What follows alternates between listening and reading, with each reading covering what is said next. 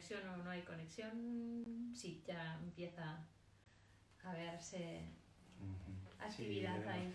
Que vais entrando es una permanente zozobra lo de la, la conexión, porque ya recordaréis algunos, quienes estáis habitualmente aquí, recordaréis que hace unas semanas no pudimos estar juntos porque eh, se fallaba la conexión, no pudimos, no pudimos hacerlo, así que siempre estamos un poco con la con ese miedo, ¿no? con, esa, con ese miedo, por cierto.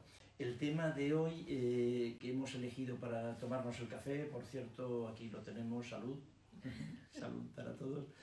El tema que hemos elegido, eh, salud, es, eh, vamos a conversar sobre emociones. ¿Quieres emocionarnos? Eh, vamos a intentar emocionaros, eh, o emocionarnos todos. Emocionarnos. Emocionarnos, ¿no? El tema, hablar de emociones es muy emocionante. Y yo creo que en, eh, en cierta medida eh, por eso no se habla demasiado de emociones. ¿no? A mí me parece que hablar, hablar de emociones es revolucionario. Pero bueno, ¿Sí? Cuéntanos, eh, explícanos por qué. no, luego, luego, que acabamos de empezar, luego nos lo vayamos calentando. Entonces, eh, bueno, yo le quería pedir a, a Bego que comience ella con, con, la, con su presentación sobre las emociones, porque ella lo hace muy bien y, nos, y lo, lo- lo tiene muy bien, muy bien organizado. ¿no? No, pero pues, o sea, yo te lo agradezco mucho. ¿eh? Y, Ay, y- es verdad. pero pero no, no sé, que sí, claro, está organizado porque, porque hablamos de ello en, en, en clase, hablamos de ello permanentemente en consulta. Mm, Claro, tenemos unas, un- unas eh, diapositivas preciosas para hablar de emociones y para explicar, pero mm, bueno, eh, la idea no era tanto tirar de eso, ¿no? de un conocimiento más eh, académico, que bueno, que en un momento dado también puede estar bien que, que nos refiramos a ello y que, y que en, ese sentido también, bueno, pues eh, coloquemos las emociones eh, donde le corresponde, les, les corresponde. Em, eh, la idea es, eh, tenía, tiene mucho que ver con que, bueno, pues con que mm, hemos, estamos viviendo, ¿no? Eh, últimamente una, una, una buena tormenta emocional y, y yo creo que se hace muy evidente que, que, que somos bastante analfabetos en relación con emociones y que nuestra vida emocional es un poco mediocre, ¿no? Eh, que es debido a lo que ya veníamos comentando en, otras, en otros psicocafés, ¿no? que tiene que ver con, con la necesidad de protegernos. Las emociones nos ponen en contacto con nuestra experiencia interna, nos ayudan a traducirnos, nos sirven de guía, eh, es, son la clave, son la artillería para, para explicarnos y para, y para eh, relacionarnos mm, de verdad ¿no? Con, con intensidad y, y, y con, con completud, ¿no? O sea, con, sí, completud se puede decir. Y mm, entonces, bueno, pues eh, tendemos a, a atenuar la experiencia emocional porque yo creo que eh, en, en muchísimas ocasiones desde, desde la idea de protegernos de las mal llamadas emociones negativas, ¿no? pues también acabamos eh, sin experimentar las, las positivas.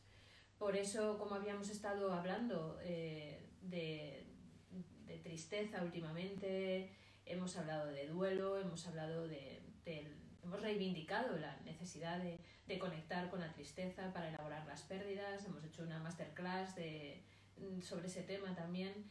Y bueno, pues hoy nos apetecía pues eh, hablar de emociones en general, encuadrarlas un poco tanto en la vida cotidiana como en, la, el encuadre psicoterapéutico, pero también reivindicar la alegría. Y, y bueno, por eso colocaba yo en el, en el post de esta mañana el poema de, de Carmen Martín Gaite, ¿no? de, que empieza diciendo defiendo, defiendo la alegría. Em, porque tan difícil eh, y tan precariamente a veces eh, experimentamos la, la alegría, tan difícilmente ¿no? y tan precariamente como, como nos cuesta también conectar con el miedo o con la tristeza. Entonces, un poco esa, esa era la idea. Em, entonces, bueno, no es, eh, no es tanto hablar eh, y explicar, no creo que eso, los libros lo hacen muy bien. Eh, bueno. ¿No? Yo tengo muchas dudas con que los libros, a estas alturas de mi vida, me parece que los libros, los libros de texto, quiero decir, la, la, literatura, sí, el otro día lo comentábamos, la literatura, el, la, la, la, pintura y, o el cine, el, el arte, el arte, las artes explican muy bien las emociones. Pero los libros, los libros de texto. ¿sí? No tan bien. No. Bueno. Bueno, sois jóvenes, o sea que los, los sí, sí, los libros de texto son... Todavía tenéis que tener confianza en ellos. Sí. No vamos a revertiros la polaridad tan tempranamente. bueno, eh, entonces, en, en, todo caso, si me permitís, ya que en otro psicocafé hemos compartido, he compartido, ¿no? eh, mi pasión eh, por Carmen Martín Gaite y como en el post el poema no está entero, eh, voy, a, voy a partir de ahí, voy a, a leeros el, el, poema y a compartirlo porque hemos dicho que íbamos a emocionarnos juntos eh, e íbamos a, bueno, pues a hablar de emociones y eso, ya, ya experimentarlas a ser posible, ¿no? Entonces, eh, el, el, poema se titula Mi ración de alegría y dice, defiendo la alegría, la precaria, amenazada, difícil alegría, al raso, limpia, en cueros, mi ración de alegría. No me arrastréis al pozo de las verdes culebras. No os arrojo a la cara mi alegría, os latiendo tan solo como una débil luz, como una mano. No es ningún baluarte, ni ningún ofensivo privilegio, es mi único utensilio cotidiano, mi tela de labor. No tengo otra bandera y ostenta unos colores ya un poco desteñidos. Mirad que la levanto a duras penas contra viento y marea, sin sombra alguna de provocación. Es parcela pequeña, minifundio, terrenos sin cercados ni aparceros, que aro, riego y abono por mí misma, con fe, de sol a sol. Tomad el pobre o rico el cuestionable fruto que desde ella os ofrezco, pues sólo desde aquí os consigo mirar, ayudar, entender, poner tal vez en claro alguna cosa. No me la reprochéis ni adobéis de negrura, como un reducto inmundo segregado. Ved que no la defienden ni pinchos ni alambradas, y que podéis pasar conmigo aquí conmigo al sol. No me arrastréis al pozo de las verdes culebras. como siempre con Carmen no le sobra una palabra, ¿no? Y no es fácil, eh, no es fácil eh, eh, encontrar una descripción de la alegría en un libro de texto, uh -huh. como la que puede hacer Carmen Martín Aite, o como, como hemos comentado también tantas veces, la, la descripción que hace de la tristeza um, Miguel Hernández, ¿no? por ejemplo, bueno. pues es difícil encontrarlo, vamos, yo... De, eh, toda mi vida también leyendo esos libros de texto que comentamos, ¿no? de uh -huh. libros profesionales y, y bueno, después de leer un libro profesional tengo que ver una película. una película de risa también, o una película triste, una, una película para, para, para, para sí, para, para hacer ese, esa traducción que decimos siempre, ¿no? entre lo académico y lo real, entre lo académico y lo que luego está pasando en la vida y lo que, cómo se expresa en la vida, que además finalmente, cuando esto lo quiero aplicar a la práctica, es a la práctica clínica es como luego vienen mis pacientes, mis pacientes no me, no me hablan, no me, no me cuentan las cosas y como están en los libros de texto, ¿no? Salvo que mi paciente sea psiquiatra. Los psiquiatras somos terribles para eso. Lo académico y lo humano. Sí, y, sí, y, ahí sí. también están los psiquiatras sí, y el resto de... de... Muy bonito. No, el, no pero lo, lo, importante aquí yo creo que es además el, la, esta idea de defender la alegría, mm. eh, como dice ella, mmm, no solo por precaria y amenazada, ¿no? Sino porque por lo que significa también de defenderla así al raso, limpia, en cueros. ¿no? Es una... Eh, comentábamos eh, antes cuando hablábamos de este tema que en general el ser humano necesita, con, necesita adulterar el mundo emocional, necesitamos adulterarlo. Entonces, eh, defenderla así, al raso, limpia y en cueros, me parece algo fantástico porque eh, es muy frecuente que podamos eh, experimentar alegría Eh, cuando, cuando tenemos un par de cañitas en el cuerpo, algún gin tonic o nos hemos terminado una botellita de, de, vino, ¿no? Sí, en grupo. En, grupo, cuando el Real Madrid gana la Copa de Europa. Que también suele ser, en, en, todo caso, con cañitas y... Sí, sí, sí, eso también, también ayuda, también ayuda, exacto. Así la alegría en estado puro, que es lo que estamos reivindicando, es, es, rara y, y, en ocasiones eh, mal vista. claro, por eso sigue ella diciendo que no es no, no os arrojo a la cara mi alegría, ¿no? Claro, porque es una eh, provocación. Exacto, porque puede resultar una, una provocación. Eh, y en ese sentido es en el que queríamos comentar ¿no? y reflexionar con vosotros cómo, cómo puede ser que, que, que la cultura en general, ¿no? Los, el sistema nuevamente, como hemos venido diciendo, ¿no? Eh, nos invita eh, eh, a, a, vivir con mediocridad nuestro mundo emocional. es una forma natural de defensa para no experimentar la, la, el malestar que puede llegar a producir emociones, las mal llamadas emociones negativas, pues eh, tendemos a, atenuar, a apaciguar el mundo emocional en general, ¿no?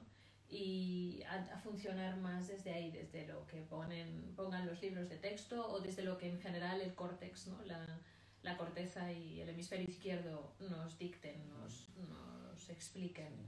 Y, y, de hecho la alexitimia, ¿no? lo que se conoce como alexitimia, es, es eso. Es ese bloqueo es ese, esa idea de no tener a, ¿no? sin a, los, palabras, timia, eh, emociones, ¿no? sin palabras para las emociones, con esa idea de que eh, muchos de nosotros eh, podemos llegar a tener grandes dificultades en determinados momentos para poner palabras a aquello que estamos experimentando. porque estar desconectado del mundo emocional, estar desconectado del mundo interno, de la experiencia interna, es algo que, que salva, algo que, que protege. en teoría, en principio. Eh, te refieres que, lo que, protege que nos protege, que protege al individuo, pero protege al grupo.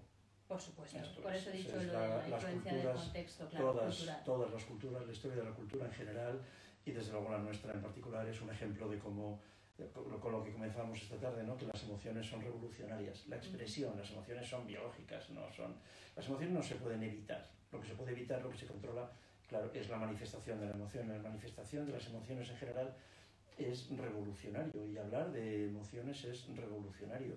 Y eh, de la alegría, yo creo que la alegría, la felicidad, a mí me parece que la alegría, la felicidad, el amor, eso es lo que nos hace libres de verdad, como emoción, ¿no? Mientras que otras emociones, sin embargo, pueden tener otra, pero otra connotación, pero, pero no una persona alegre. Eh, la, alegría tiene que estar eh, normalizada. La alegría se, tiene, tiene horas. Tiene, ahora mismo, durante estos últimos meses, es a las 8 en punto de la tarde. De 8 a 8 y media aproximadamente, ¿no? De 8 a 8 y cuarto todo el mundo está alegre. Cuando nosotros pensamos en hacer los psicocafés, pensamos en, en hacerlo un poco más tarde, ¿no? Sobre las 7 y media, 7 y 7 y media, alguien nos dijo, no, no, no, hay, que hacerlo, hay que hacerlo a las seis y media porque no podéis eh, eh, que dure una hora a las siete y media porque a las ocho hay que salir a los balcones a bailar y a cantar y a estar alegres. De ocho a ocho y cuarto, aproximadamente. Hasta, hasta en eso está normalizada la alegría. Cuando el Real Madrid gana la Copa de Europa, cuando en los cumpleaños, en las fiestas asociados al, alcohol, tiene que haber un pretexto. Tiene que haber, no puede estar en cueros, no puede estar así de repente. Tiene que haber algún pretexto para estar alegre. Y si además ahí, en esos momentos, no lo estás, no ah. estás cumpliendo con, Exactamente. No estás cumpliendo con lo que se espera de, de ti. es, en otros eh, momentos no, porque en otros momentos, además, como decía Carmen Martín Gaite y eh, recordaba Begoña, en otros momentos puede ser eh, una provocación, es provocador. No, tiene que ser cuando toca. Uno tiene que estar alegre cuando toca. Exactamente. No, no antes ni después, ni. No, no, cuando, cuando toca. Si no, es, es raro. ¿Verdad? Eres un raro, Pero bueno, y en todo caso es verdad que, que defiende, controlar eso defiende, protege en general, eh, porque estar desconectado en general del mundo interno, ¿no? de los afectos, de las emociones, es defensivo, por eso uno de los mecanismos de defensa por excelencia es el aislamiento afectivo. Entonces eh, es importante aislarse a veces de afectos porque efectivamente estar conectado con las emociones es peligroso. eh, puede eso, puede provocar de pronto eh, eh, situaciones incómodas o, o, que pongan en riesgo tu pertenencia, pero además eso por, protege porque desconectado completamente del, del mundo emocional, pues entonces también te estás protegiendo de experimentar momentos difíciles, momentos duros en relación con eso, con las llamadas emociones negativas, ¿no? Entonces, claro, pues vivimos en una mediocridad, como ya limitas, limitas todas, limitas con esa alexitimia, con ese bloqueo, lo que haces es limitarlas todas, ¿no? y, y, es una forma de defensa importante y muy eficaz, claro. No, no vas a tener grandes picos hacia arriba, pero desde luego te estás eh, eh, garantizando que no bajas en, en, grandes picos hacia abajo, ¿no? Entonces, desde ahí el... Eh, esa, esa alexitimia, esa falta de contacto, esa disociación en relación con, lo, con el mundo emocional, pues protege y convierte el día a día en, en una... Es lo que se llama la normalidad. Esa es la normalidad, es verdad. Es la, la, norma, la normalidad. Lo que pasa es que, entre, claro, entre la normalidad y la mediocridad, pues hay muy poca, muy poca diferencia. ¿no? Pero la normalidad o la mediocridad es, en todo caso, también una, otra vez una defensa cultural, ¿no? que es decía Begoña, se hace eso, eh, es, es, es eh, hay que protegernos, tenemos que proteger de las emociones, hay que limitar, eso nos protege, ¿no? el no expresar las emociones. Yo estaba pensando que desde el punto de vista biológico, que eso es evolutivo, ya lo entiendo, claro, pero que desde el punto de vista biológico es una situación que luego es lo que encontramos en eso que se llama medicina psicosomática, precisamente, ¿no? porque tenemos que hacer una limitación cultural para garantizar la pertenencia, entre otras cosas, ¿no? y, la, y la propia defensa individual de las emociones, pero biológicamente, sin embargo, eso, eso no es fácil. Biológicamente somos, somos animales mm, y eso es evolutivo, claro, porque el cerebro límbico es uno de los cerebros que se va, eh, que va evolucionando a lo largo de, miles de años. Eh, tenemos que hacer ese esfuerzo para limitar la expresión emocional y eso no es gratis. Eso, eso no, no es gratis, eso es lo que acaba finalmente eh, facilitando que aparezcan enfermedades emocionales, enfermedades psicosomáticas, perdón, emocionales, claro, psicosomáticas, y eso que se llama, creo que era Karen Horney, ¿no? quien hablaba de la tibieza, la tibieza, la tibieza neurótica, la tibieza neurótica, ¿no? de nuestros pacientes que consultan por esa, en esa situación en la que, bueno, pues para no, para no tomar contacto con su angustia, con su miedo, con su rabia, para poder limitar unas emociones, pues lo que tienen que hacer finalmente es limitarlas. Con esa paradoja, paradoja vital al final, lo que es que para no sufrir estoy finalmente sufriendo. pero, pero poquito, es verdad, o sea, en unos niveles mm, mm, eh, quizá llamados tolerables, pero, pero sufriendo. Claro, y para no sufrir un rato intensamente, estoy sufriendo toda mi vida. Exacto. Y, y, lo que pasa es que, fíjate, en, concreto en nuestra cultura, la cultura judeocristiana, eso es que está súper bien visto, claro. O sea, nuestra cultura dice que esto es un valle de lágrimas. Hemos venido a este valle de lágrimas a eh, poder sufrir, porque así estamos purgando nuestros pecados, con lo cual por eso decíamos que culturalmente eh, la alegría revolucionaria está mal vista eh, y por eso mm, dice Carmen, ¿no? Mm, Carmen Martín Gaite, eh, que, que, no quiere lanzarlo como que no, que no, que no se le entienda ¿no? como algo que, que nos arroja, que arroja a la cara de nadie, ¿no? Es algo que todos tenemos derecho realmente a, a, experimentar, pero no todo el mundo se siente con ese derecho. ¿no? Y, y, qué bonito ese, no sé, yo, me, me, gustaría que me dijerais, que dejaseis ahí en los comentarios o después en el, en el post, ¿Qué significaría para vosotros eso que ella, esa figura que ella comenta de cuando dice no me arrastréis al pozo de las verdes culebras? ¿no? ¿Qué, ¿Qué, significan las verdes culebras eh, para cada uno de vosotros? Me encantaría que, que, me, que me contaseis, ¿no? porque a mí me, encanta la, los, me encantan los símbolos, me encanta la simbología. Y, y me encantan las alegorías. Hablábamos de eso este, este fin de semana en el curso de psicodiagnóstico, ¿no? del empleo de, del, del, uso de las terapias narrativas y, y, desde luego de las, de las alegorías y de los símbolos. Y, y, bueno, me encantaría saber qué entendéis, qué entenderíais cada uno de vosotros en, esa, en ese reivindicar y defender la alegría en contra de arrastrarte al pozo de las verdes culebras, ¿no? ¿Qué, entendéis y qué os llama, qué, os sugiere esa imagen y con qué relacionáis ¿no? ese pozo de las verdes culebras?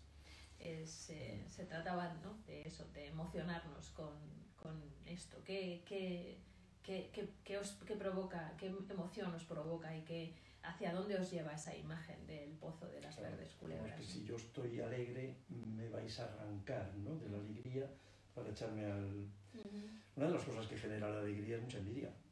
Es decir, y eso de culebra verde, por ahí tiene... Por ahí, por ahí, ¿no? Por ahí una parte importante de, la, de la simbología de no me arrastréis al pozo de las verdes culebras tiene, tiene quizá mucho que ver, ¿no? Es como, como la traducción simbólica más, más primaria, pero bueno, hay muchas más, más opciones. Pero esa sin ninguna duda, la gente alegre genera, genera mucha, envidia, mucha, mucha, envidia, ¿no? Mucha. Y porque no se puede, es decir, el mandato, os habéis dado cuenta, ¿no? El, el, eh, los mandatos generales como el, el, mundo académico, el mundo académico... Eh, es triste es triste por un lado, pero incluso si no queréis más, es no alegre. en todo caso, no es alegre. El mundo académico, yo recuerdo mi experiencia en la cátedra de fisiología de la Facultad de Medicina de la Complutense de Madrid, yo estuve 6 o 8 años de profesor allí y lo recuerdo como un espacio triste, era muy triste, muy triste. Yo que siempre era una persona alegre y contaba eh, chistes, no, nunca he sido chistoso, pero que yo me... ¿Que no? No, yo chistes no cuento, no, no sé ah, contar chistes, pero, chistes? pero, que me, pero que me podía permitir el, el, el lujo de sonreír en clase y de, y de, y de, ¿Y de reírme con mis alumnos y era, era mal visto, ¿no? no eso no, no les gustaba, yo me sentía incómodo con aquello. Estaba muy bien en clase con mis alumnos, nos podíamos reír, pero luego, sin embargo, en la trastienda ¿no? de la cátedra era todo... Son, la, la, universidad yo la, la recuerdo como, mm, como eh, no alegre. En todo caso, la alegría no existía. Es como ahora, pues porque ya naturalmente nosotros nos quitamos desde el primer día, pero lo poco que ves ahora de los, las tertulias, los tertulianos, el, el Congreso de los Diputados, por favor, los políticos españoles, se puede ser más aburrido, se puede ser menos alegre, se podría gobernar y se podría administrar un país.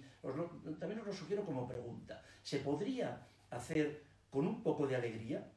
La alegría no necesariamente es que seas idiota, o sea, la alegría no, no es la euforia, ¿de acuerdo? La euforia es, es, es, otra cosa, pero la alegría es una emoción eh, fantástica, como otra, vamos, se podría... ¿Y se puede uno reír en terapia? Se puede uno reír en terapia, por cierto, y se debe. y se debe, claro. Porque ¿Os reís vosotros en terapia con los que sois terapeutas y los que sois consumidores de terapia? ¿Os reís? ¿Os gustaría reíros también en terapia? Mm. Claro, la terapia no puede ser un, un, show de, de Arevalo, ¿no? O de, de, eh, este de la comedia, ¿cómo se llama? El club, de la comedia. No, no, eso no puede ser una sesión terapéutica, pero aquí hemos hablado algunas veces de que la terapia, el otro día lo comentábamos, ¿no? de que la terapia duele, de que la terapia sí, sí, eso seguro, pero, pero se pueden hacer las dos cosas. Yo creo que se puede gobernar un país y sonreír de vez en cuando. Me parece que se puede, me parece que se podría. Se puede eh, dar una clase en una universidad y, y sonreír también, y, se, y me parece que se puede. O sea, lo científico no está, lo científico no es triste. Son tristes los científicos, pero la ciencia no es triste. La ciencia puede ser muy, muy divertida, ¿no? Yo creo que en terapia, eh, siempre, en terapia siempre, siempre, cuando lo supervisamos, cuando vemos, es, vamos a trabajar la, la tristeza, vamos a trabajar el miedo, vamos a trabajar la ira. Son las, las tres grandes emociones de las que siempre se habla. Yo siempre digo, está bien eso, está bien, eso, eso es imprescindible, pero vamos a ver también si reivindicamos, reivindicamos la alegría y también en terapia también nos podemos reír y a mí me parece que debemos y en ocasiones recomendar a nuestro paciente una película, un libro que pueda reírse, ¿no? Como, como de una forma implícita, Begoña siempre insiste en eso, y yo no tengo ninguna duda, claro, lo aprendí con ella, cuando habla de la mirada incondicional, de cómo organiza ella, a mí me consta como el vínculo con sus pacientes, lo que yo, intento hacer eh, con su, eh, bajo sus auspicios, esa, esa, manera de vincularse con el paciente es, otra, es, es emocionante de otra forma, es el amor. Y lo que cura cuando decimos Begoña siempre repite como un mantra en nuestra casa, lo que cura es el vínculo, yo siempre pienso, no, lo que cura es el amor. Lo que cura es el amor. Lo que pasa es que el, vínculo que ella organiza es un vínculo francamente amoroso, en el que luego, es verdad, sobre ese vínculo en el que hay amor eh, y alegría, luego eh, es ahí donde puedes después dolerte, donde puedes llorar y donde puedes trabajar. Pero no te puedes quedar en terapia solo, solo con la parte más oscura. Tienes que asumir la parte oscura, faltaría más. Es que el amor es la magia más poderosa que existe. Claro, claro. Amor es, el amor es la pura, pura magia blanca, ¿no? Y el amor produ- produce, claro, también produce contento, produce alegría. Desde el punto de vista biológico hay pocas cosas más terapéuticas que estar enamorado. Claro, Claro. hay pocas cosas más sanas, más saludables que el, que el amor. ¿no? Sí, sí, sí, eso es lo que cura, ¿no? El vínculo, el amor que se coloca, hablando de emociones, ¿no? Entonces tú me preguntabas, ¿se puede estar alegre en la consulta? Yo creo que siempre que...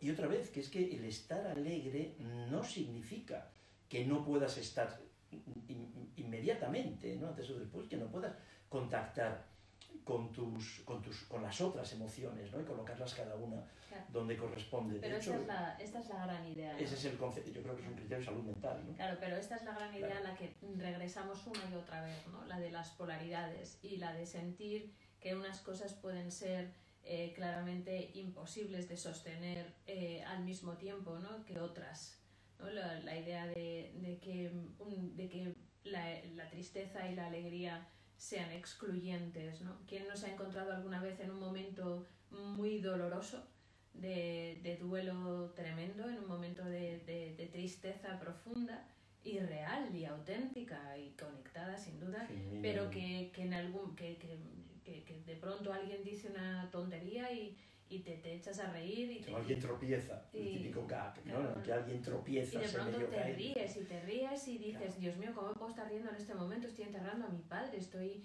mm, doliéndome por cualquier otra cosa y, de pronto mm, eh, puedo estar riéndome como si eso, como si simultáneamente uno no pudiera experimentar eso, Eso es. el dolor y la, y la tristeza para la elaboración de determinadas eh, pérdidas y a su vez también, pero ha sido culturalmente siempre así, ¿no? Cuando perdías a alguien tenías que ponerte de luto y el luto tenía que extenderse a todo. Y demostrarse. Y sobre demostrarse. todo exhibirse. Entonces él exhibirse. ponía un paño a la televisión y ya no se podía tal, no se podía ir al cine, no se podía ir a un baile porque no se podía ya estar alegre. Vestido de negro. ¿no? Si no te, si tenías, de, estabas de duelo no podías estar alegre, ¿no? Y ahora estamos de duelo. Todos estamos de duelo, nuestro país y el mundo entero estamos de duelo. Estamos perdiendo tantas cosas a tantas personas, es terrible. Pero podemos y debemos, Y debemos. también estar alegres. Y, y, Es una tarea, yo creo que es una sentir tarea amor obligatoria. y, amar y amarnos en lugar de tanto odio no tanto tanto odio en relación con si unos porque están que si vigilando a ver si se están cumpliendo determinadas cosas y si sales con todas las mascarillas, todos los guantes y todas las distancias de tal, no sé qué, y pendientes de, de qué es lo que está haciendo el vecino, bien o mal, y otros desde el otro lado todo lo contrario, porque lo que reivindican es y, y, y al final el cisma entre, ¿no? entre unos y La otros. polaridad, como dices, eh, estar en un extremo. Y que si estás conmigo, Eh, eh, o estás conmigo o o estás contra mí. mí. No puedes estar. Eso es. Si estás aquí, no puedes estar Estar, ahí. en, estar en, los, en los extremos. ¿no? Si estoy, si estoy eh, en el Congreso de los Diputados gobernando un país, no puedo estar alegre. Mirad, eso es mentira. Eso es una estupidez. Y eso es doloroso. Y eso me parece aburrido. Es como si soy un eh, científico mm, eh, prestigioso, no me puedo reír. No, no, eso, eso fíjate, fijaos, nuestros colegas los estadounidenses, que son unos niños, evolutivamente, claro, Estados Unidos tiene un par de siglos, nosotros que somos, fijaos, ¿no? Lo que en la península ibérica, ¿no? Y en, en- en España entera lo que somos, eh, somos ya muy viejos, ¿no? Los estadounidenses tienen todavía esa, esa situación, esa posición, eh, o tenían hasta hace algunos años. Eh, con este que tienen ahora, este presidente que tienen ahora, es difícil también reírse. El- pero todavía mantienen un poco esa, la la- esa situación en la que yo conozco profesores de universidad, científicos, importantes profesores de universidad que pueden, que son graciosos, que, se pueden, que pueden reírse, que se pueden reír mientras te explican con muchísimo rigor Ujú. un eh, acontecimiento científico que está cambiando el mundo, pero te lo pueden explicar con una sonrisa. Yo no sé por qué aquí eso no lo hacemos. Esa confusión a mí me tiene incómodo toda mi vida, ¿no? Eh, O, o si no, es una especie de falso positivismo que aparente, aparenta alegría, pero esa no es esa alegría al raso y en cueros, ¿no? De la que habla, de la que habla Carmen Martín Gaite, porque una vez más es, está muy procesada, muy adulterada, muy pasada por, por, por un, por un tamiz de, de, lo que, claro, de lo que se supone que es el, eh, lo correcto, lo adecuado, lo que ahora se lleva, lo que dicen los cánones de lo que toque eh, culturalmente, ¿no? Entonces, eh, bueno, pues es verdad que, que, lo que pasa es que es lo más difícil para el ser humano, el, ese sostener eh, esas, esos extremos y sin embargo, una vez más tenemos que, que insistir en que eso es lo que sin embargo Bowlby decía siempre como definición de salud mental ¿no? y de equilibrio, es poder sostener un deseo y su contrario, y poder sostener todo ese mundo emocional y todo ese aparente batiburrillo que puede suponer el experimentar las emociones mm, llamadas negativas y las positivas y, y, y, no, y no perderte en el, y no morir en el intento, ¿no? Y no perderte en todo ese supuesto marasmo que pueden llegar a organizar. Cuando sin embargo las emociones son auténticas guías y deben ser auténticas guías, ¿no? Em, ¿Eso es qué significa etimológicamente emoción? Claro. Eh, emoción significa eh, movimiento hacia, ¿no? Viene de... El prefijo e significa hacia y mover en movimiento, ¿no? Entonces, el experimentar la emoción eh, nos lleva casi siempre o siempre a, una, por supuesto, siempre a un correlato, correlato corporal, siempre algo eh, notas también en relación a, sensaciones corporales y desde luego la tendencia a la acción es, automática. ¿no? Y, la idea es que, te que deben guiarte, deben guiar esa acción. Si no, si no estás claramente conectado con la experiencia emocional, difícilmente vas a poder eh, pues tener una clara sensación de, de, coherencia a la hora de decir esto que estoy haciendo lo estoy haciendo porque es que claramente estoy, estoy convencido, ¿no? porque estoy internamente eh, convencido de que esto es lo mejor para mí. Lo que pasa es que es cierto que tempranamente necesitamos ir, bueno, pues modulando eso para adaptarnos. Em, a la eh, cultura, al, grupo. Al grupo. Tamizando y, y, edulcorando. Y, y, entonces luego es muy, muy complicado eh, traducir toda esa experiencia interna. ¿no? Y hace falta mucho amor, mucho amor hacia, hacia uno mismo y en concreto en relación con el terapeuta, como comentaba José Luis antes, ¿no? Eh, mucho amor por parte, por parte del terapeuta, porque es la, la, la manera de, de, darte permiso desde esa mirada de amor, eh, esa mirada incondicional, el darte permiso para, para dejar de, de, estar edulcorando todo eso, para poder eh, transformar esa experiencia, para poder traducirla.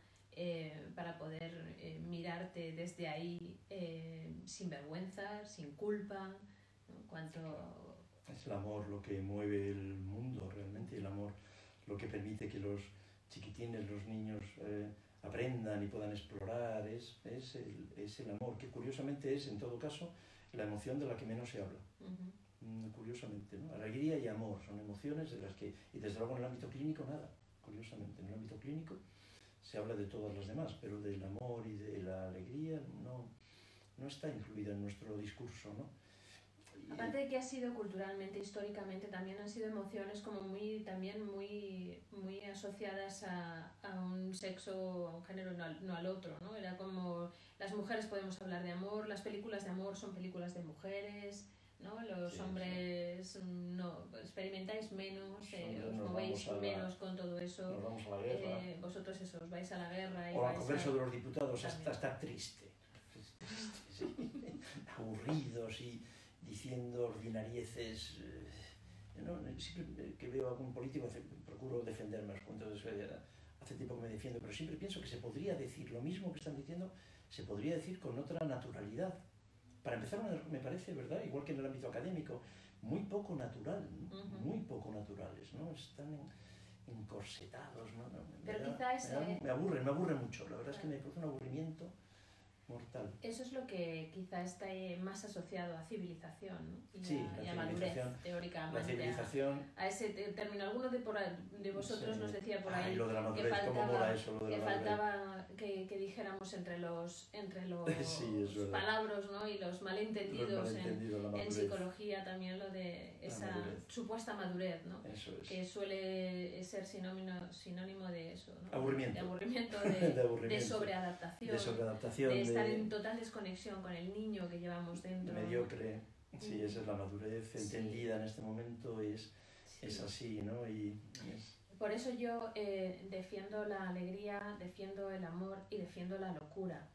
Porque mm, la, teóricamente ¿no? Eh, hay que estar muy loco para, para defender esto, para estar... es muy revolucionario Es- a veces. sí. Claro, eh, para experimentar siempre, no sé, eh, es- está, está así considerado culturalmente, ¿no?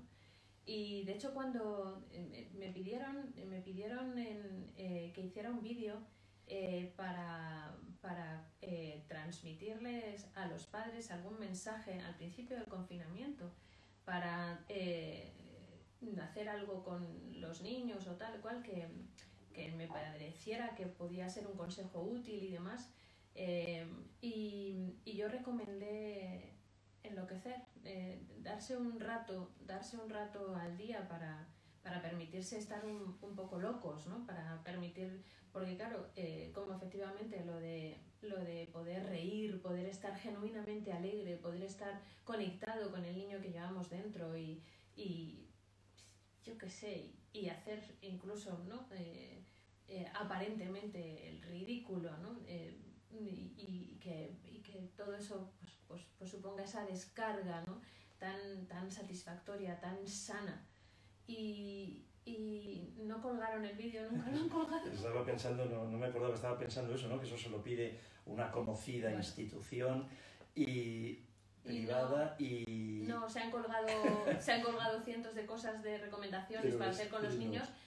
Orden, con el que no estoy en absoluto en desacuerdo. Orden, disciplina, trabajo de tal, no sé qué, rutinas, tal, no sé cuántos, por supuesto que sí. Alimentación sana, Eh, sobre todo a base de brócoli. Ejercicio, tal, también. Que también Oye, está mí El bien. brócoli me encanta y bien. Cuando toca brócoli, brócoli. La cuestión es que estamos Esa es viendo la una cultura proponía, solo de brócoli. Claro, lo que proponía era. Y el brócoli es triste para ti, ¿eh? El brócoli es triste. Solo, solo, que yo, yo- tú lo sabes mejor que nadie, que en casa, en casa comemos todos brócoli Y porque ya mucho. se ocupa ella y yo, yo, yo como bien, no tengo ningún problema con ninguna comida. Pero eh, si toca brócoli, toca brócoli. Pero si tocan callos con garbanzos, callos a la madrileña, pues toca callos con garbanzos y te los comes. Que eso es de lo que, de las, las polaridades. Solo brócoli, no, no. Como dice tu no, hijo se te pone cara, cara de acelga.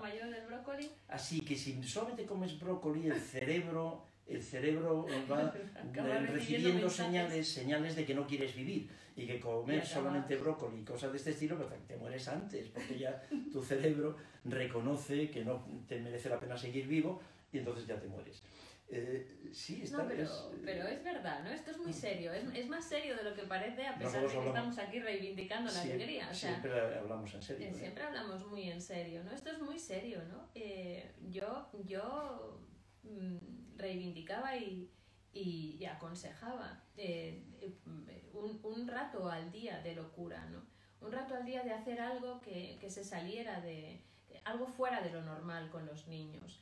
Algo que, que supusiera pues darle un poco la, la vuelta al mundo, ¿no? Un poco el mundo del revés.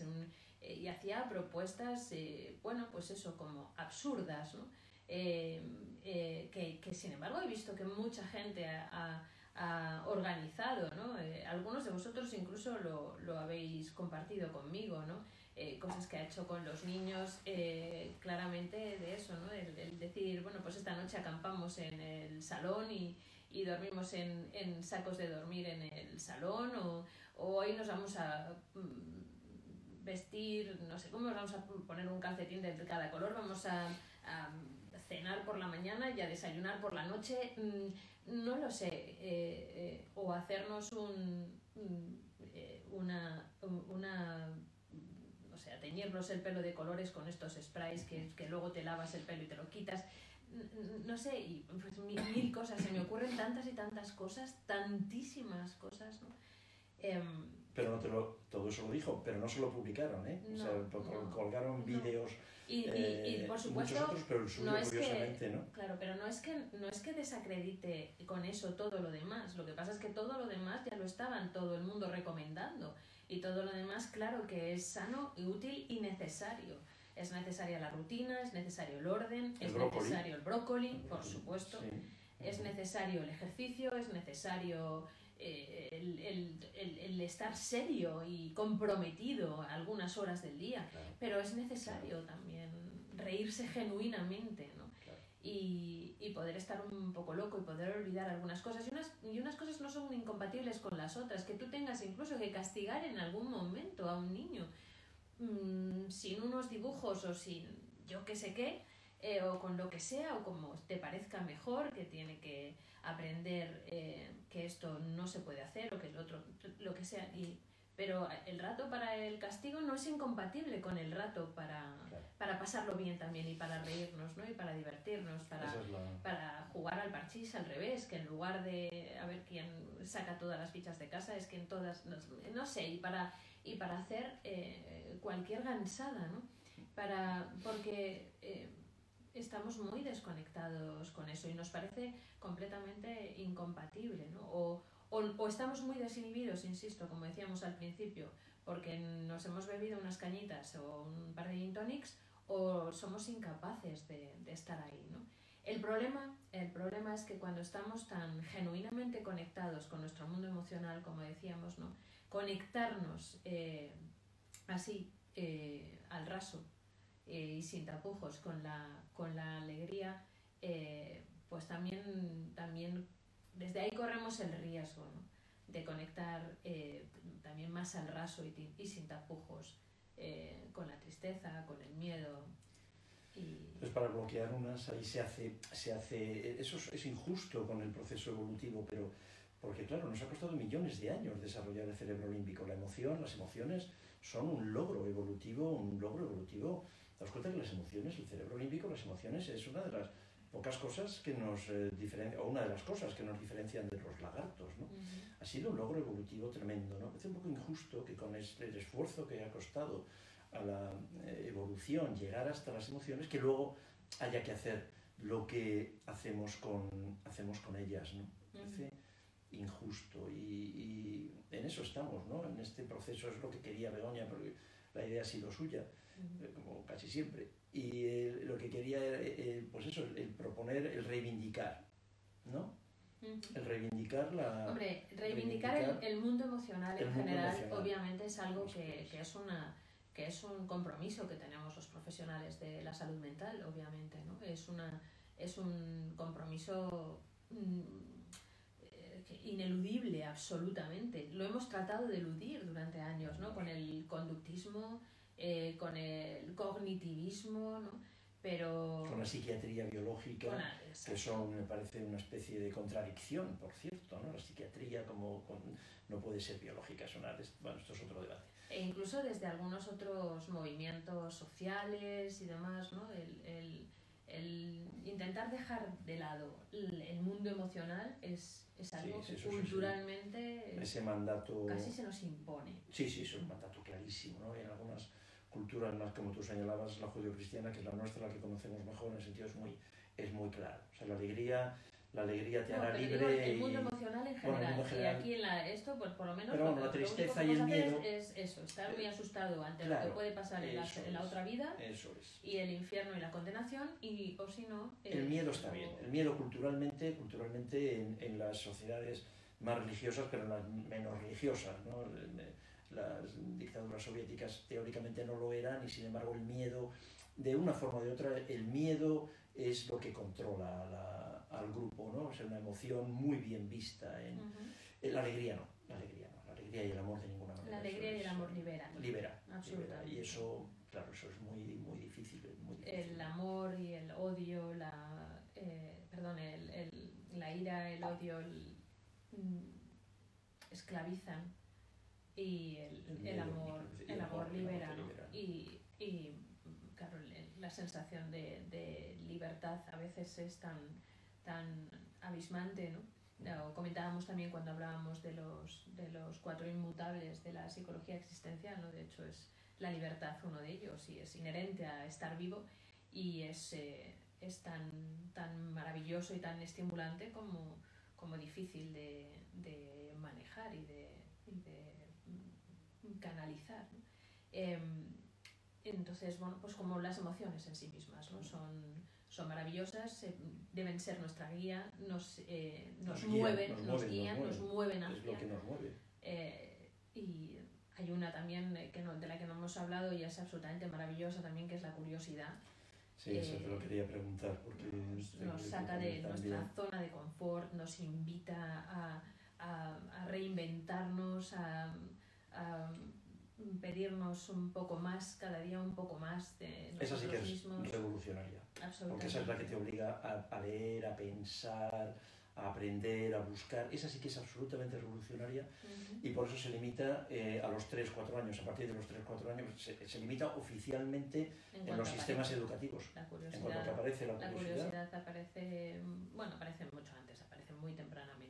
El, Por ser que- humano es curioso por, claro, claro, claro, es otra emoción. Pero claro, cuando Claro. empiezas a poder ya ten- ponerla un poquito más en juego, ¿no? Porque empiezas a tener una cierta autonomía, ¿no? A esas edades, pues ya, de El hecho, enseguida te dicen, ¿no? La curiosidad mató al gato. Para, Es un para que te... La curiosidad mató al gato, ¿no? Eh, nosotros tenemos una anécdota preciosa que, que voy a compartir en relación con la curiosidad. Yo la cuento siempre en clase, ¿no? Em, eh, cuando yo hablo de emociones, en, eh, en el, donde más eh, des- desplegamos ¿no? todo el hablar de, sobre emociones e inteligencia emocional es en el curso de, de- de psicoterapia breve con niños y adolescentes. Y entonces eh, eh, ahí, en, en uno de los grupos de, de hace ya unos cuantos años, puede hacer cuatro o cinco años, por lo menos, o quizá más, eh, un alumno médico, eh, yo estaba hablando de la curiosidad, eh, reivindicando también la curiosidad, invitando a, a, a- a- repensarnos como madres, porque coartamos muy frecuentemente desde nuestro miedo la curiosidad de nuestros hijos y su, y su capacidad de exploración y de, eso, de salir de zona de confort y de, y de, mm, y de bueno, pues de, investigar, de crecer, de equivocarse, de, mm, e- eso, pues de explorar en general. Y, y lo, lo estimulante, lo motivante, la base de la motivación es la curiosidad. Eh, hablamos permanentemente y acusamos a nuestros adolescentes de estar desmotivados y no nos, puede, no nos puede extrañar porque si hemos coartado la curiosidad cuando eran pequeños, de adolescentes van a ser claramente unos adolescentes desmotivados, no van a saber ni... Pero ¿cuántas veces nos dice mucha gente en, en consulta, ¿no? Yo es que no sé realmente ni lo que quiero. Eh, ¿Cómo vas a saber lo que quieres si no has estado, no has podido estar en contacto ¿no? con, con La todo eso? pero ¿Cuál era la anécdota? y entonces la, la anécdota, cuando yo reivindicaba todo esto en clase y lo explicaba y hablábamos despacio sobre curiosidad y qué significa y recomendaba alguna lectura y demás, eh, pues un, un colega eh, quiso compartir, eh, y era un, un- es, un, es un médico, no sé si estás ahí, eh, me, me, bueno, me, me encantará saber si, si estás escuchando eh, los psicocafés. No voy a dar más detalles, lógicamente, pero lo que me contaba este, este colega eh, es que mm, eh, había pasado por una experiencia muy difícil con su hijo adolescente que había hecho un intento de suicidio y que finalmente no lo llevó a cabo y bueno, luego estaba, estuvo en tratamiento eh, eh, y demás, pero que lo que él me contaba era que su hijo le había dicho que le- lo que le había hecho finalmente reprimirse y no, y no cumplir con, con sus planes de, de quitarse de en medio tenía que ver con la curiosidad que había sido la curiosidad la que había reprimido en el último momento su, su, su idea de, de quitarse la vida, porque le, le producía mucha curiosidad pensar en cómo iba a desarrollar su vida, quién iba, en quién iba a convertirse, cómo iba a ser, ¿no? y que claramente para él había sido la curiosidad. Entonces fíjate hasta qué punto, emoción, además. hasta qué punto, ¿no? Emoción son emociones vi- vitales. vitales, claro. Son emociones vitales, ¿no? El amor, el la amor, la alegría, la curiosidad, son eso, emociones que dan vida, que dan significado. Las- Sí. Es verdad que las otras también están inherentes a estar vivo, estar triste como estar alegre, naturalmente que sí, ¿no?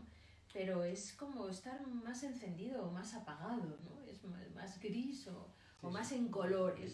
Si, colores. si vives con, con un poco más de locura, con un poco más de alegría, de curiosidad, si te permites, por supuesto, estar más conectado con, con el amor y con el gozo, pues tu vida va a estar más colorida, ¿no? Incluso en momentos como estos, ¿no? No es incompatible estar claramente conectado y empatizando con el sufrimiento de tantísima gente Y con el miedo. de todos nosotros. con el miedo con que el tenemos miedo todos que al, al tenemos, ¿no? contagio de No una... es incompatible. No es incompatible, eso es lo que queríamos Con insistir. estar también, eso, alegres y un poco locos en determinados momentos. ¿no? espacios, momentos, en los que estás alegre, estás alegre, luego cuando te toca tener miedo y, y, y- y tienes que ponerte unos guantes, a lo mejor una mascarilla, al margen del valor epidemiológico, todo eso tenga, ¿no? Da igual, sí, pero es- el miedo, tienes miedo, no quieres contagiarte, tienes miedo.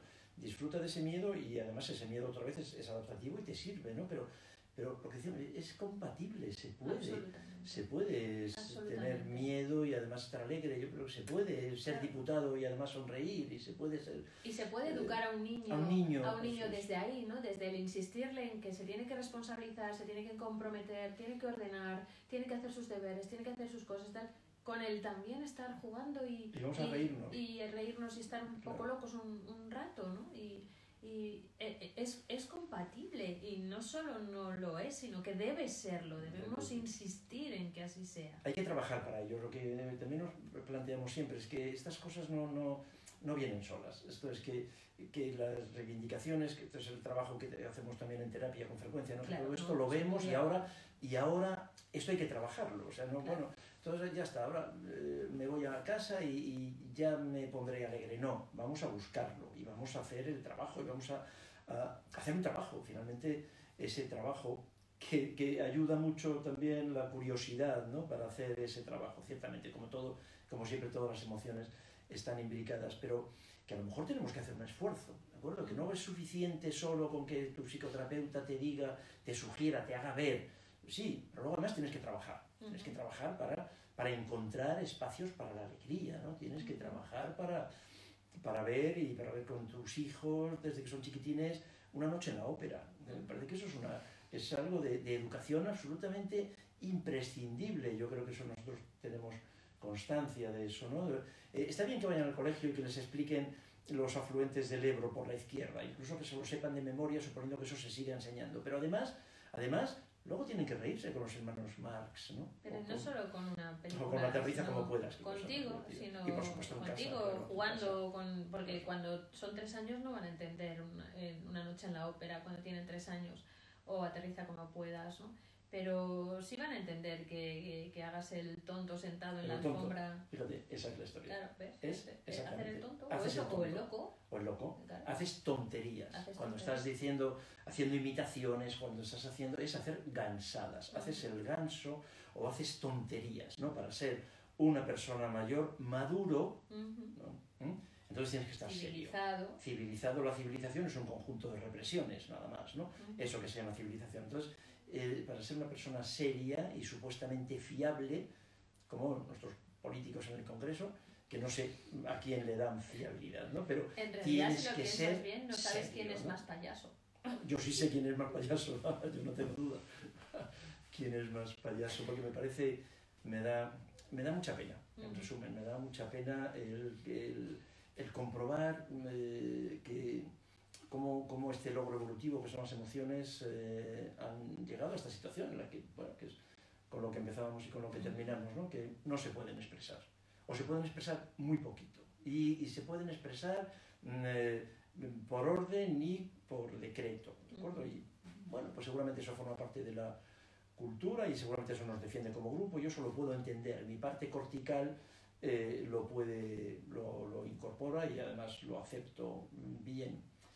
Pero me aburre, me aburre, sí. sinceramente me aburre. Otra de las cosas que, que ponemos en el curso de, de niños, a mí me encanta, supongo que lo habréis visto ya, pero bueno, por si acaso hay alguno que no, o si alguno tiene tiempo y quiere revisionarlo, el discurso de Steve Jobs en, en Stanford, ¿no? Ah, sí. Eh, que termina diciendo, be hungry, be foolish.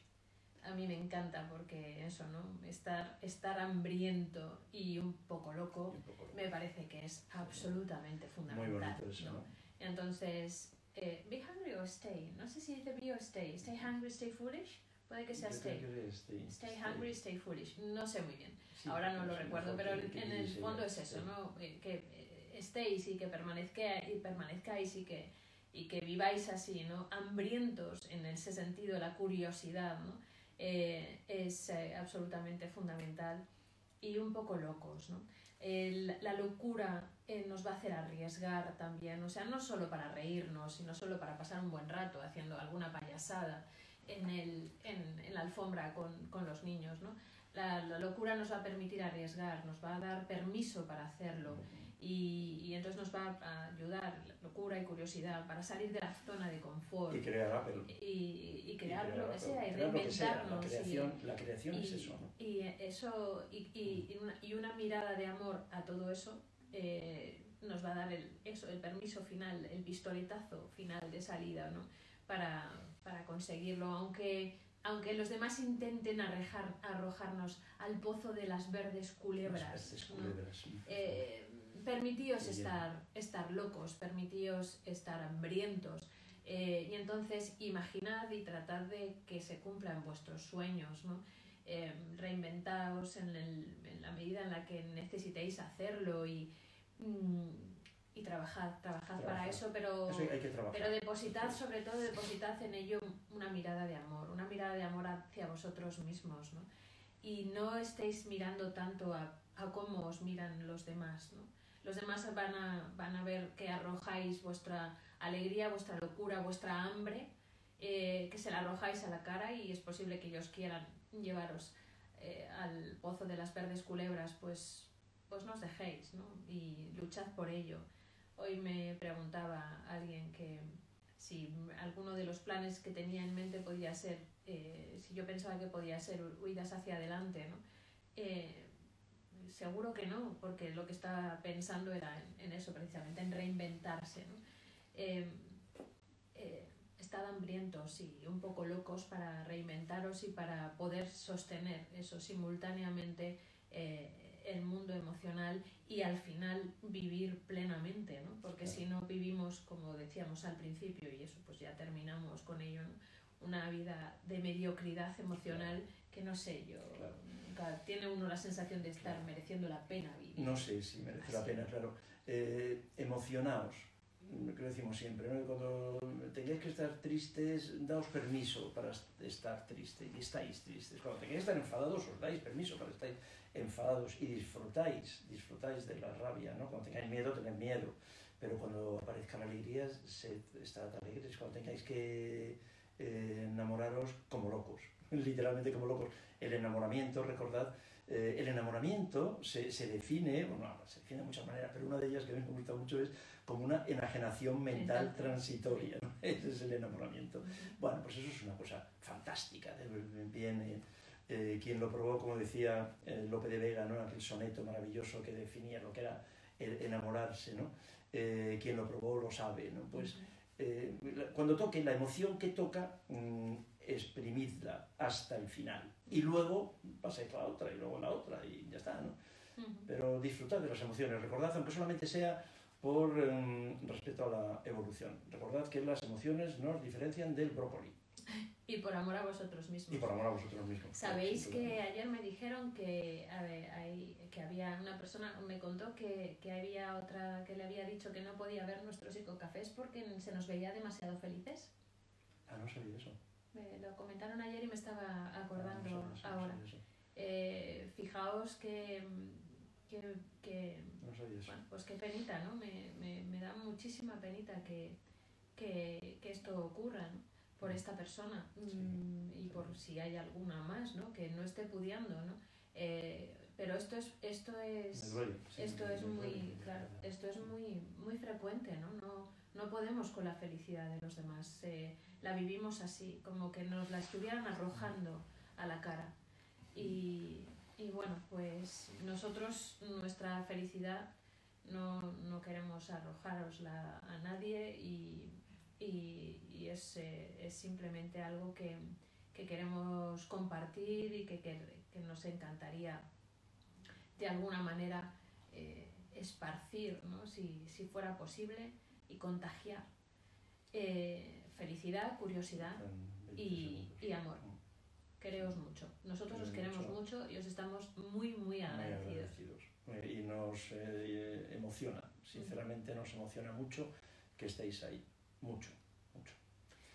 Muchas gracias. Un beso y muy hasta fuerte. El próximo. Un Muchos beso. Besos. Un beso muy fuerte. Chao. Chao.